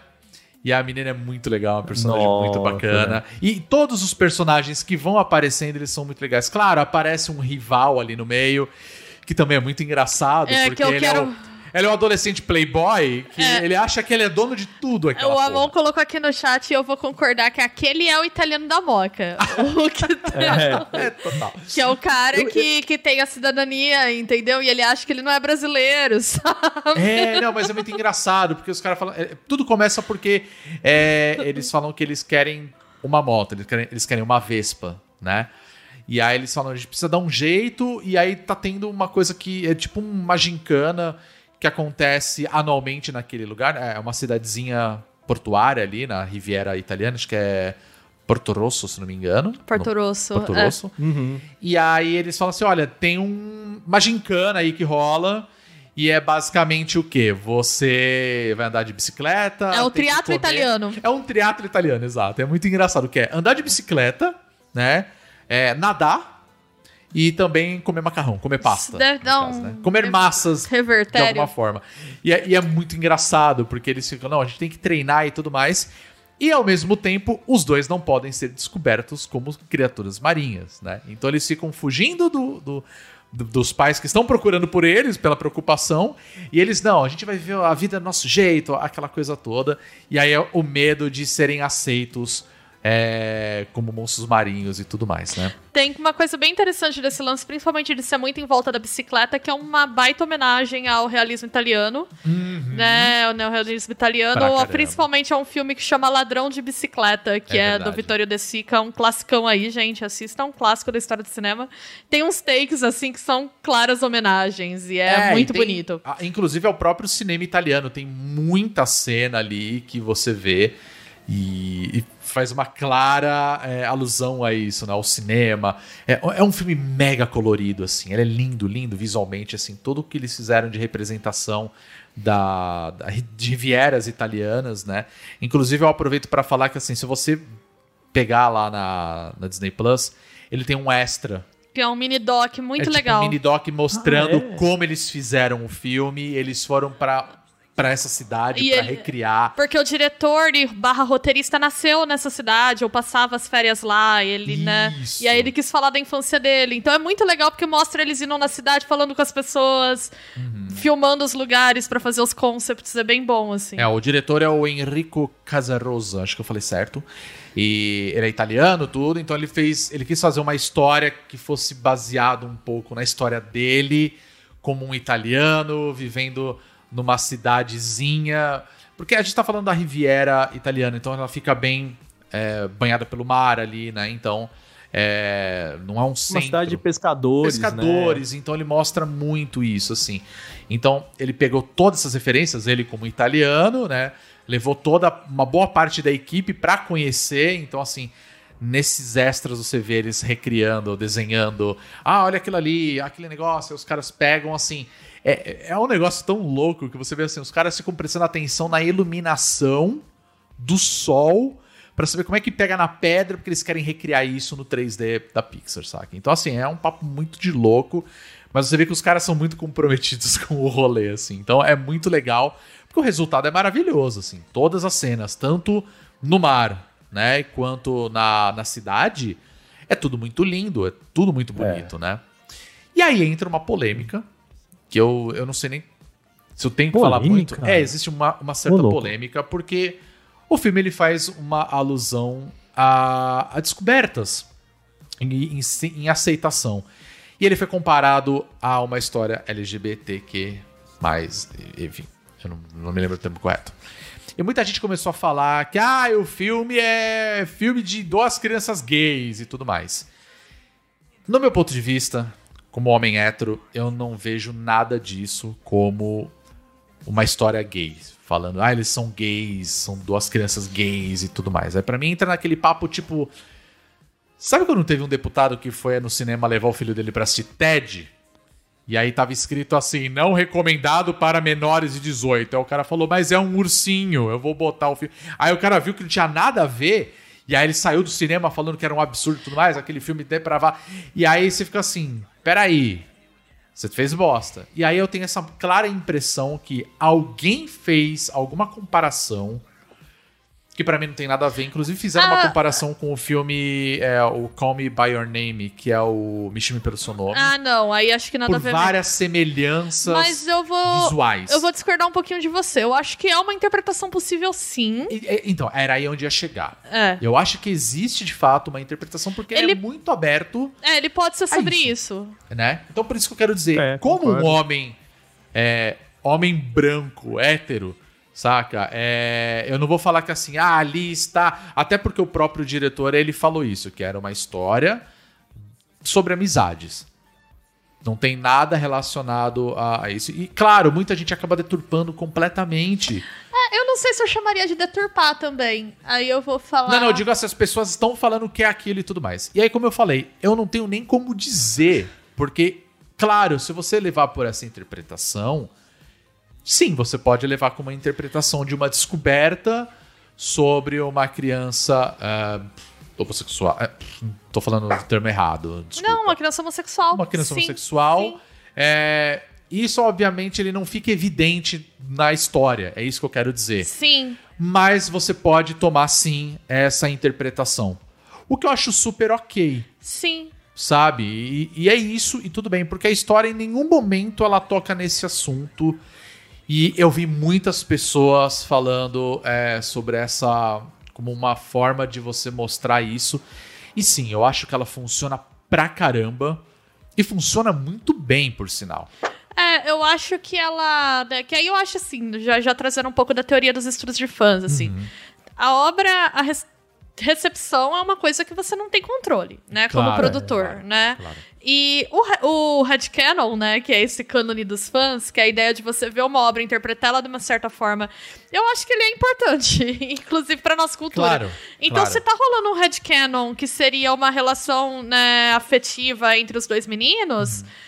Ele é válido, ele é uma interpretação válida. Eu acho que o que dá pra discordar é a galera querendo dizer que o filme é doutrinação gay pra criança. Exatamente. Não é. Exatamente. Não tem nada a Até ver. porque sabe? doutrinação gay pra criança não existe. Existem Uhum. histórias diversas que mostram experiências diversas de afeto, romance, sexualidade, né? Que criança pode ver também, porque criança não é imbecil. Embora tenha gente que acha que criança é idiota, né? Não é. Elas têm plena condição de entender muito melhor que os adultos, inclusive. Mas eu acho que ele abre essa janela de interpretação e essa é uma interpretação muito positiva, porque eu achei bonito ver como Sim. pessoas LGBT que mais, né? Elas se identificaram com os tipos de sentimentos mostrados ali, né? Exato. Que é Por essa isso que eu acho ansiedade que eu de não, não- tenho como falar sobre isso, sabe? É, Eu que é uma um ansiedade de hétero, você não então- ser reconhecido pelas pessoas que você gosta, de você gostar muito das pessoas, mas achar que você nunca vai ser aceito por elas e você viver nessa ansiedade que é sufocante porque ao mesmo tempo ela te impede de ser você, né? De buscar o seu potencial total. Eu acho que o filme trata isso de uma maneira muito bonita, inclusive com narrativas paralelas que você mal vê Totalmente. ali, Nossa, né? Totalmente, totalmente. É, ao mesmo tempo que tem os dois meninos, tem a Julia, que é uma menina outsider, porque ela mora numa cidade grande, ela vai passar as férias na cidade pequena e ela se sente extremamente deslocada quando tá lá. Uhum. Mas ao mesmo tempo ela gosta muito de lá, das atividades de lá, ela quer ser integrada. É, o pai dela é uma pessoa com deficiência e é retratado de uma forma linda, né? O jeito. Nossa, demais. Que é. Ok. Ele é uma pessoa com deficiência, tá ali vivendo a vida dele, ele não tem uma narrativa de superação, ele não fica contando história dramática pra todo mundo ficar com dó e achar que é uma tragédia viver daquele Inclusive, jeito. a cena que fala sobre isso. É, é, é que eu não quero dar spoiler. Não é bem um spoiler, porque, cara, ela não serve pra absolutamente nada no filme, no final das contas. Tipo, ela não tem uma história. Como a Bia falou, não tem uma história de superação. E é muito, muito legal, pelo menos pra mim. É, é- eu vou falar o que é, mas assim. Um dos meninos está no barco com ele, e aí ele olha assim, o moleque tá meio caramba, né? Ele tá assim. Ele não sabe o que dizer, e aí ele fala: Ah, eu perdi lutando contra um monstro marinho e tudo mais. O moleque fica tenso, aí ele. Mentira, eu nasci assim, aí tá tudo bem, sabe? É, e tá tudo bem. E, e realmente, e tá tudo bem. E é porque, uma tipo, zoeira com o Mob Dick, né? Total. Por causa do Ahab. Total. E eu acho isso muito legal. E porque assim, ele acho que é um dos personagens mais legais da história ali. O... Eu esqueci o nome do personagem agora, mas é o pai da Julia. É, o pai da Julia. Máximo. Máximo. E, E, cara, é- ele é muito legal. E ele é uma personagem pessoa. muito legal. e ele é sabe? também um cara que trabalha com quebra de expectativa, porque ele quer um cara enorme com cara de bravo, mas que é um fofinho, assim. Exa- Não, Ele é é apresentado meio como um vilão, assim, como se seria um vilão, É, né? e, É. e não, e sabe? E tá, E e tá ótimo. E, cara, ele, eu acho que ele é um dos personagens mais E eu vou legais, falar, sabe? a Mon colocou aqui no chat importante, o gato é um dos meus personagens O preferidos, gente. Machiavelli. O Maquiavel. É o Maqui- gato. Um- são dois gatos, né? Um é Maquiavelli e o outro também é tipo um. um- É inspirado num dos escritores. Né? É o do Dante lá, o. Alighieri? O- Não, é, não, Alighieri eu não. acho que é um, um do. Dante Alighieri é o poeta. Não, sim, mas eu acho que é tipo um, um dos, um, um dos demônios, assim, sabe? Do, do- dos infernos sim. e tal. Nossa, eu li a Divina Comédia Tipo, faz eu tempo, não eu me não vou lembrar. agora. É, Eu vou lembrar do Virgílio e da Beatriz, só, que até por causa é, do meu eu, nome. não, eu não lembro. Eu lembro que eu peguei, assim, a, é que ele, o outro gato também tem um nome meio, sabe? Meio que é alguém meio mal, assim, Uhum. sabe? E, mas a- até o Rodrigo, nessa, nessa questão, né, de, de como Uhum.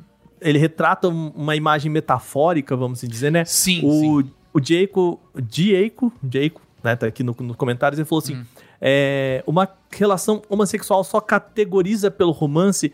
E assim, a leitura que eu fiz nem é do romance entre os dois personagens, mas da metáfora do que a gente, né, chama de sair do armário. Exato. Né, de, se- de Sim, você sim. se declarar é, homossexual ou transexual, enfim, né? Porque também pode ser uma metáfora sobre a, a Sim. transexualidade, né? Exato. Eu acho que ela funciona pra muitas coisas. É aquilo que eu falei. Até é uma questão eles, da né? aceitação, né? De você ser quem você de fato é. Né? E como que É. você vai se mostrar para as pessoas, independente do que for. Não, mas sabe? eu, eu acho que não é nem ser. É isso que a Bia falou, assim. É o, o medo. Né? Eu acho que a Exatamente, metáfora bonita ali é exatamente. que assim, eles estão sempre com medo de que alguém descubra Uhum. o, o segredo deles. É, Né, e a coisa que eles mais desejam é fugir pra ficar longe de todo mundo, né? Pois é, É. pois é. né? E, e, e aí, sim, e é muito engraçado, né? Porque, assim, depois é, existe. No, no, final, ele quer passar uma, uma mensagem bonita sobre isso, né? E eu acho que isso é. É, uma, é um recado muito simples para você passar, principalmente para crianças, né? Então, quando a gente fala, tipo, não é o- uma. Né, como a, a- Bia disse, não, não tá querendo ensinar nada pra criança, né? Não, não tá querendo transformar nenhuma criança em gay, até porque, como a Bia bem falou, isso não existe, né? Pois é, né? É, mas ao mesmo tempo eu acho que ele é um recado muito bonito pra você ensinar crianças sobre. é Porque eu- no final a gente tá falando aqui sobre tolerância, né?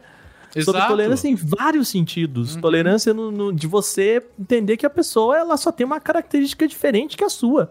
E Sim. ponto, né? Então acho que o filme todo é sobre isso, né? Exatamente. É, do exatamente. pai, da, dos personagens, e aí tem a ideia da mãe super protetora, né? Do não vai lá não. E aí tem um, momento da, da. Eu acho que do filme que é muito bonito, que a mãe chega e ele fala, cara, eu quero fazer isso. E a mãe fala: olha, é, eu não vou deixar você ir lá conversar com os seres humanos, porque eu sei que isso vai ser ruim pra você. E assim, Uhum. quantas vezes é, a gente já não viu histórias de pessoas, né, que se abrem com a família, que, né, certeza, falam, olha, eu sou homossexual, e a, e a família fala, olha, a gente te aceita, tudo mais, mas não, não, não tira isso daqui, não. Guarda isso pra gente, não conta isso pra ninguém, né, porque isso vai ser pior pra você. E, e o filme trata disso também, né? Eu acho que é, tem é, essas micronarrativas, assim, que eu acho que. é, vendo muita gente comentar, né? Pessoal LGBTQI e tal, falando, cara, é, eu vi muitos desses recadinhos jogados pelo filme. Sim. Né? Uhum. Sim, É, sim. dessas histórias, assim, que, que são metáforas, né? Desse. De você só falar, cara, mas por que, que eu tô guardando isso pra mim, né? Por que, que eu não experimento, né? E, e bom, né? É, o filme é muito sobre isso. Eu acho bonito como ele, ele é muito sutil em, em passar esses detalhes. Sim, como a Bia com falou, não certeza. é? Não chega e fala assim, "Não, agora vamos contar uma história sobre um drama. Não, ele é sutil. Né? Ele vai tangenciando essas conversas, Uhum. assim, na, nas falas, nas linguagens. É muito bem feito. É muito E legal. além de tudo, assim, cara, ele é um filme muito bonito. Sabe? Ele, ele é delicioso de você assistir. Sabe? Mesmo Nossa, é. com tudo, com tudo, assim, com a história, com essas metáforas, tudo. Eu acho um filme lindo. E, e mais gostoso do que isso é quando o filme acaba e aí você vai vendo uma história após o que rola. no- É, vejam os créditos nos inteiros. créditos. É muito legal. E aí você fala, cara, que gostoso, dá um quentinho no coração, sabe? É muito bom. É, é, é muito bom, de verdade. assim. Eu só tenho uma crítica a esse filme que eu acho que pras crianças que se chamam Bruno vai ser Ah, meio. é verdade. Eu já é fiquei verdade. imaginando a molecada na escola gritando silêncio Bruno, vai, vai, vai ser bem pesado, assim, mas. É porque o- a forma como ele fala assim, não, eu tenho medo, ele fala, não, você tem que ir lá, é a voz na sua cabeça que tá falando, né, pra você não fazer o negócio, e aí ele vem, ele fala a- a- silêncio, Bruno. E aí toda hora ele fala silêncio, Bruno, silêncio. Cara, eu acho muito engraçado. É, não, é bonitinho, mas é eu, acho, bonitinho. eu acho que pra molecada que chama Bruno, talvez. Talvez. É que eu não sei como que tá hoje em dia, né? A criançada hoje em dia tá sendo ba- é, tá nascendo com. e estão dando o nome de Bruno, porque eu acho que é muito da Não, nossa não. geração, né? O nome. É, se fosse Silêncio Enzo, ia ser um problema. Não, aí. E que seria um excelente nome, né? Italiano, assim. Eu, eu quero Sim. ver esse filme dublado. Eu não sei se tem a dublagem já em português, porque. Não, tem, tem. É, é tudo. É tudo. Mas eu não vi tudo dublado. da boca, velho. Então, eu é não tudo vi falando dublado. assim. Vai Não ser tipo. Terra É Nostra na Globo, vocês lembram? Ah, mas A era dublagem muito Terra forçado, gente. Era muito bizarro, sabe? Aquilo Não, era muito escroto, mais. né? Não, não. Mas não, eu, não, eu, não, não, eu recomendo assistir. Eu, eu assisti, no final das contas, a gente acabou assistindo aqui a versão com o áudio original, então tá em, tá em inglês, Uhum. né? Eu também. Mas eu particularmente adoro ver animação né, já dublada. Eu adoro dublagem pra animação em geral. Eu acho que aqui no Brasil o pessoal faz um trabalho Faz, faz bem, espetacular, assim. Pode pegar qualquer negócio e é muito bom, sabe? Eu, eu gosto. Ainda mais Pixar. Né? Eu, eu- cara, eu adoro Pixar. Os caras fazem um trabalho espetacular em quase que tudo, assim.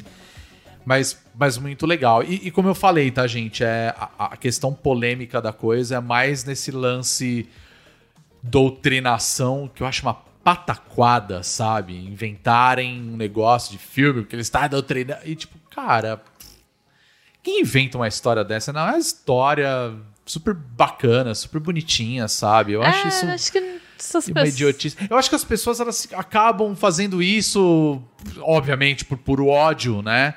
Mas, cara, é tão desnecessário, sabe? Tipo, não caiam nessa, assistam. o- É, nossa, Luke é muito, muito Até legal. porque assim. acho que se você se importa com isso, na moral, você nem devia estar ouvindo o podcast, assim, que a gente sempre deixou nossos posicionamentos bem É. eu, claros. eu acho que assim, são 129 edições aqui já, acho que já ficou muito claro, né? Se você tem essas ideias tortas e tá ouvindo agora, dá tempo de desistir ainda, pode parar. É, desistir das ideias tortas, não de ouvir a gente. Tá? Tá- tá- tá- tá- Se Mas- for desistir da ideia torta, dá pra desistir de ouvir a gente. Pois é, né? Mas eu acho que é isso, já falei bastante. E é isso, o Luca tá disponível na Disney Plus. Você precisa de uma assinatura, né, pra assistir. E tá lá. E como eu falei, assistam o extra dele que tem de. Do, esse, é, é uns 15 minutos. É, por aí. documentário deles mostrando como eles tiveram a ideia de, de criar e tudo mais. Cara, é muito legal pra quem gosta de produção, de desenho, animação. E tem um outro. Não é, bem uma, é uma animação, né? Que são aqueles curtas da, da Pixar, que também tem no- nas plataformas, eu acho maravilhoso. Que é o Segredos Mágicos. Nossa, esse curto é muito bom. Cara, é maravilhoso. Esse é um curto LGBTQ abertamente. Abertamente. É sim, lindo, sim. é lindo. Assistam. E ele é dublado também, ele tem dublado na, aqui pra gente. E ele é dublado também por um casal gay. Eu acho É, isso e ele é lindo. Ele é uma história sobre um menino que precisa contar pros pais que ele tá namorando. É muito bom. E é envolve cachorros muito... também. envolve cachorrinhos E- fofos. muito legal. é gente. muito bom. E todo o estilo de animação é, é lindo, é maravilhoso também. Bem diferente do que a gente vê nas animações grandes da Pixar, né? Como eu falei, Luca. A gente tem outras animações aí que nem Soul. É, que mais? O. o- esqueci o nome dele. Aqui vê como o, o Coco, a vida é uma festa. Então, assim, tem, é muito padrão, assim, Pixar, né? Agora, a- os curtas que eles fazem, eles tratam... Cara, tem curtas. Se você tem a Disney Plus, eu vou falar que os curtas da Pixar são uma das melhores coisas que tem lá. Nossa, você perde assim. Ah, eu vou assistir esse daqui porque é, É, curtinho, tem oito minutos. São incríveis. E aí você perdeu três horas do seu dia vendo uma animação atrás da outra, porque as animações são lindas, maravilhosas e tudo Já que a gente mostrar. tá deixando dicas aqui, vou deixar mais uma. Bao. É sobre uma Ai, mãe Bao é muito chinesa legal. super protetora. Ah, é maravilhoso. Bom, é muito legal. É muito legal. É muito legal. E tem a ver com essa questão de super proteger os filhos também. Então é muito incrível. E é muito legal. Do pãozinho lá. Nossa, é muito bom. Enfim, assistam Luca, história linda, maravilhosa. Todo mundo precisa assistir porque é lindo, é lindo, né?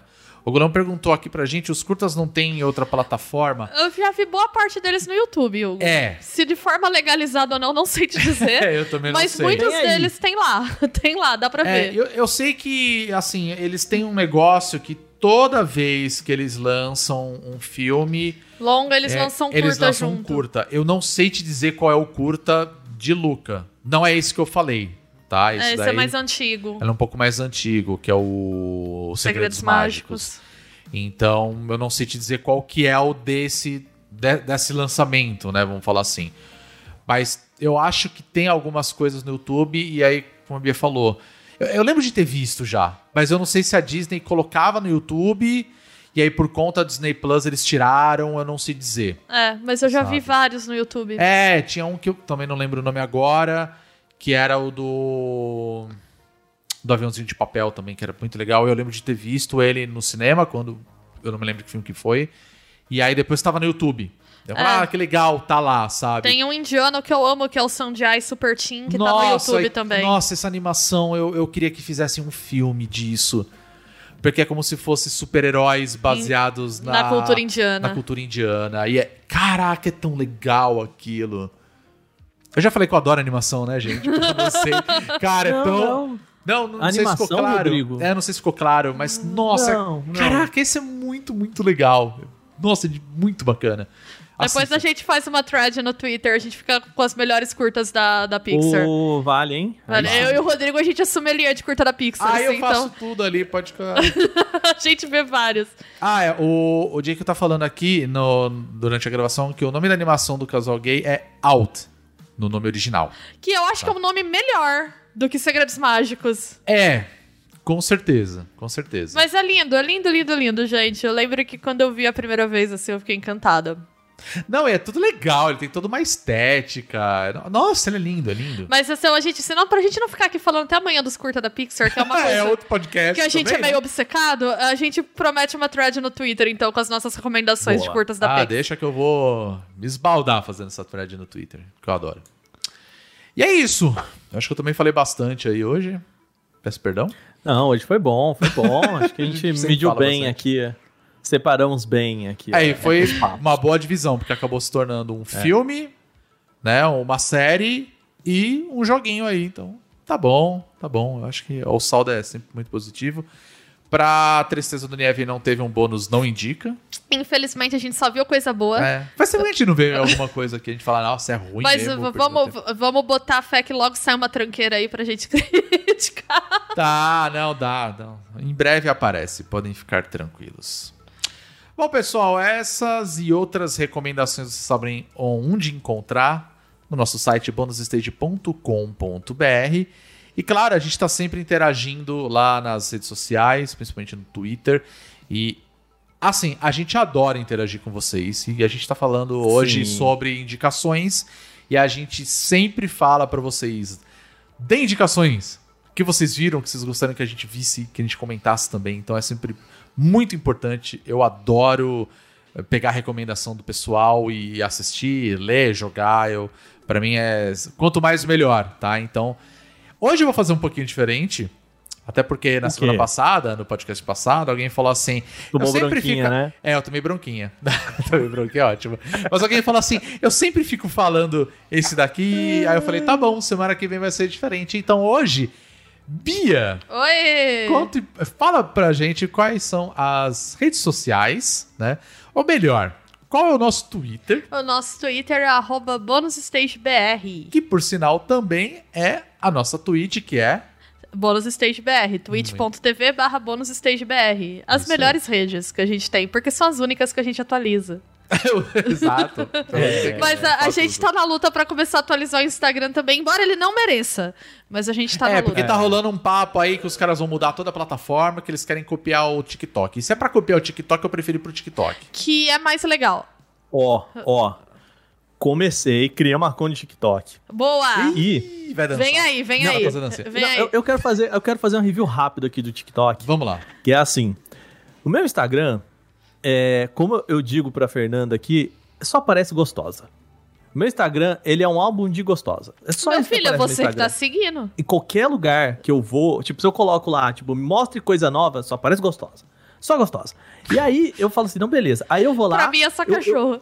Sabe o que, que eu vejo muito, Bia? É pessoal desenhando, fazendo fast painting. Eu vou lá, dou like em todos. Aí aparece gostosa fazendo fast painting.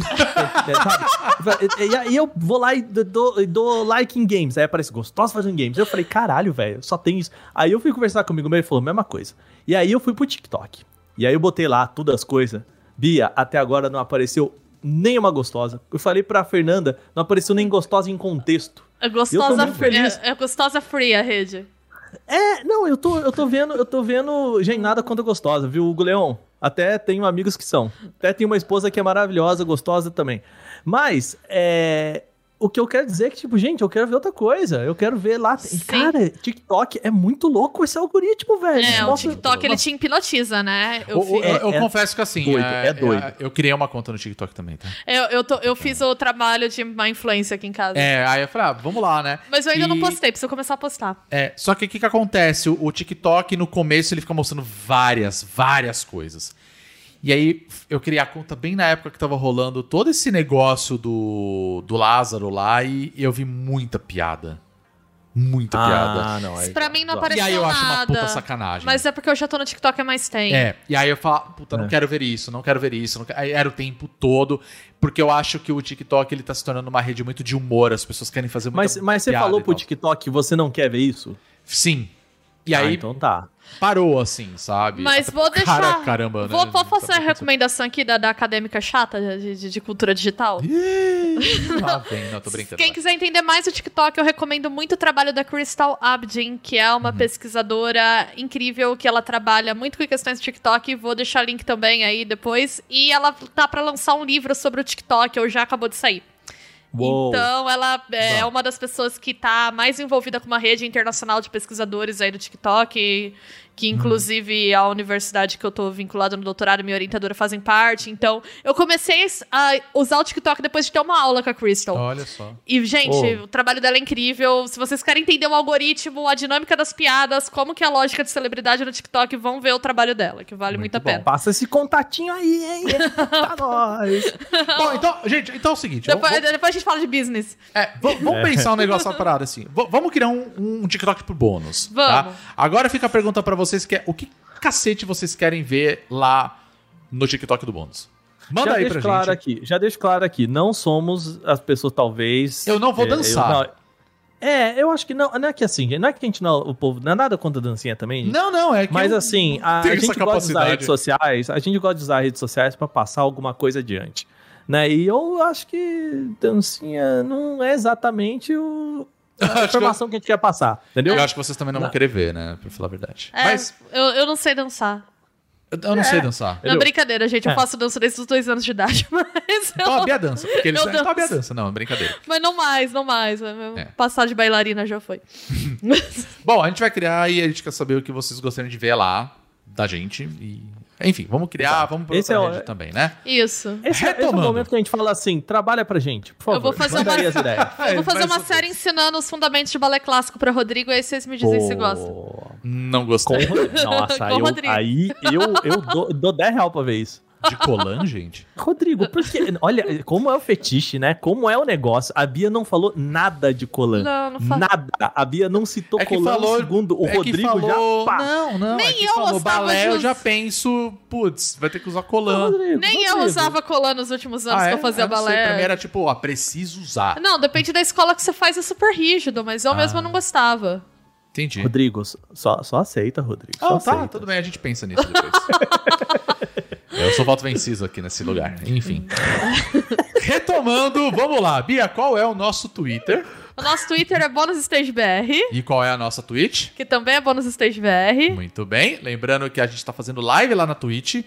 Todas as terças, quartas e quintas, a partir das 9 horas na terça-feira, que é a gravação do Bônus Cast. Vocês podem. Esse podcast aqui foi gravado na Twitch, você poderia estar acompanhando lá também. E as lives, geralmente, a, o Aka é na quarta-feira a partir das 8. E agora que é julho, eu tô fazendo às 8 também, ou próximo desse horário. Né? Então, vamos manter. Eu gosto. Por enquanto. Eu, eu, eu gosto da sinceridade do Rodrigo. Próximo desse horário, começa às 8h30 às vezes. É porque geralmente eu começo às nove. Às E aí, como a Bia tá de férias, eu nove. posso adiantar o horário, entende? Mas aí eu também Aham. tenho minha organização trabalho, às vezes me atrasa, é por isso. Mas eu tento. Fiquem de olho no, no Twitter, tá? É isso. Muito É bem. isso aí. E aí eu vou falar pro Aka hoje falar da nossa campanha de financiamento coletivo, que a galera pode ajudar a gente financeiramente aí. Então, Rodrigo, eu vou contar um segredo aqui pra galera desse chat aqui, galera que tá escutando nosso podcast, que se você entrar em apoia.se barra bônus stage, aí não tem o BR no final, tá? Só bônus stage. Você pode participar lá do nosso grupo no Telegram que tá ro- rola outros papos. Eu confesso que eu preciso participar mais, mas Rodrigo, Bia e Alana estão lá com a galera e também tem rolado algum nesses últimos dias, né? Eu vou- É, não vou verdade. dizer que isso é, sempre rola, mas nesses últimos dias tem rolado aí uns sorteios de chaves assim. A gente sorteou aqui na Twitch também. Eu acho que é um negócio que a gente pode trazer mais pra cá, porque do super certo a galera curtiu. Mas a gente reserva um pouquinho lá pro pessoal que apoia a gente, tá lá no nosso grupinho lá também. Então estimula mais, gente, pra você entrar e participar. Rodrigo, Hum, lembrando que se a pessoa assina o Amazon Prime, é né? verdade. Pra assistir aí a algumas séries, também tem um sub aqui na Twitch, gratuitamente, ou melhor, não cobra nada mais por isso e pode oferecer isso pra gente aqui. Isso, gente, vocês não sabem, mas como ajuda, porque aí dá pra gente pensar nessas ideias, às vezes comprar Sim, um com joguinho certeza. pra gente sortear É, aqui. algum livro né? que a gente usa de fonte, coisas assim. Exato. Porque a gente não ganha nada, assim. A real é que a gente não tira salário daqui, né? Então, quando É, não, entra é essa, essa, essa- esses dinheiros, a gente também é, consegue melhorar as coisas aqui. Estamos pensando em outras coisas para deixar o podcast mais legal ainda. Uhum. E, né, trazer essas coisas até para Até porque a gente tem metas, né, lá no Apoia-se, e que a gente quer produzir, mas pra gente conseguir produzir, é, a gente vai precisar de uma ajudinha financeira, no sentido de que a gente quer pagar pessoas para fazer a edição e tudo mais, porque são coisas que a gente acaba não tendo tempo de fazer. Então, assim, ideias tem várias, o problema é a produção.